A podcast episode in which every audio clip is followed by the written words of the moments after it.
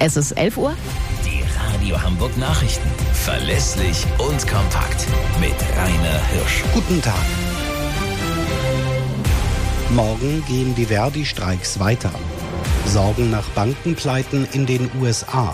Später etwas Sonne, maximal 15 Grad heute. Während die Gewerkschaft Verdi heute die Flughäfen Hamburg, Bremen, Hannover und Berlin bestreiken lässt, holt sie schon zum nächsten Schlag im Kampf um höhere Gehälter aus. Morgen und übermorgen sollen hier in Hamburg Teile der Asklepios-Kliniken, des UKE und der Schönklinik bestreikt werden. Und die heutigen Airport-Stilllegungen könnten dabei erst der Auftakt zu einer ganzen Reihe von Streiks im Personenverkehr sein. Auch die Eisenbahner denken nämlich über Warnstreiks nach.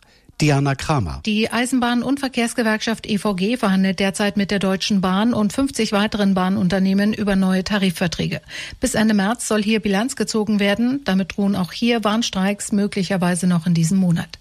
Die Warnstreiks heute betreffen allein Zehntausende Passagiere. Allein am Hauptstadtflughafen BER wurden 200 Abflüge gestrichen. In Hamburg fällt der Ausstand mitten in die Frühjahrsferien. Hintergrund ist zum einen der Tarifstreit für den öffentlichen Dienst und für die Luftverkehrssicherheit. Dazu kommen örtliche Verhandlungen für die Beschäftigten der Bodenverkehrsdienste.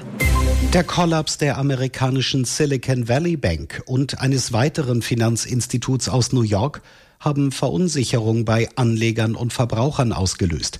Die US-Regierung versucht zu beruhigen. Alle Einlagen seien sicher, heißt es vom Finanzministerium und von der Notenbank. Und US-Präsident Biden kündigte Konsequenzen an. Aus den USA Sören Gies. Im Klartext heißt das, alle, die bei den betroffenen Banken Geld angelegt haben, sollen darauf heute in vollem Umfang zugreifen können. Also auch wenn es über eine Viertelmillion Dollar ist, das ist eigentlich die Obergrenze für die Absicherung durch den staatlichen Versicherer FDIC.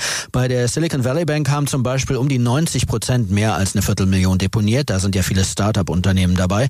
Heute soll sich auch Präsident Biden persönlich äußern, um die Gemüter zu beruhigen. Was dringend nötig zu sein scheint, hier in LA gab es nämlich vorgestern schon einen Ansturm auf Filialen einer dritten Bank, deren Kunden sich offensichtlich um ihre Einlagen sorgen. Angesichts wachsender Spannungen mit den USA und dem Westen insgesamt will Chinas frisch wiedergewählter Staats- und Parteichef sein Land stark und eigenständig machen, sagt er. Xi Jinping sprach zum Ende des sogenannten Volkskongresses, also der Tagung des Marionettenparlaments, auch davon, das Militär zu einer großen Mauer aus Stahl auszubauen. Aus Peking Andreas Landwehr.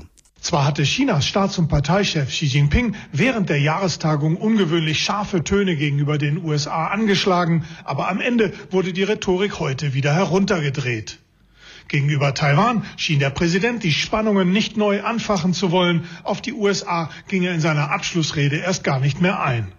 Sein neuer Regierungschef Li Qiang schlug bei seinem ersten Auftritt vor der Presse auch eher versöhnliche Töne an und wies darauf hin, dass die beiden größten Volkswirtschaften eng verbunden seien, wovon auch beide profitierten. Soweit die Nachrichten aus Hamburg, Deutschland und der Welt.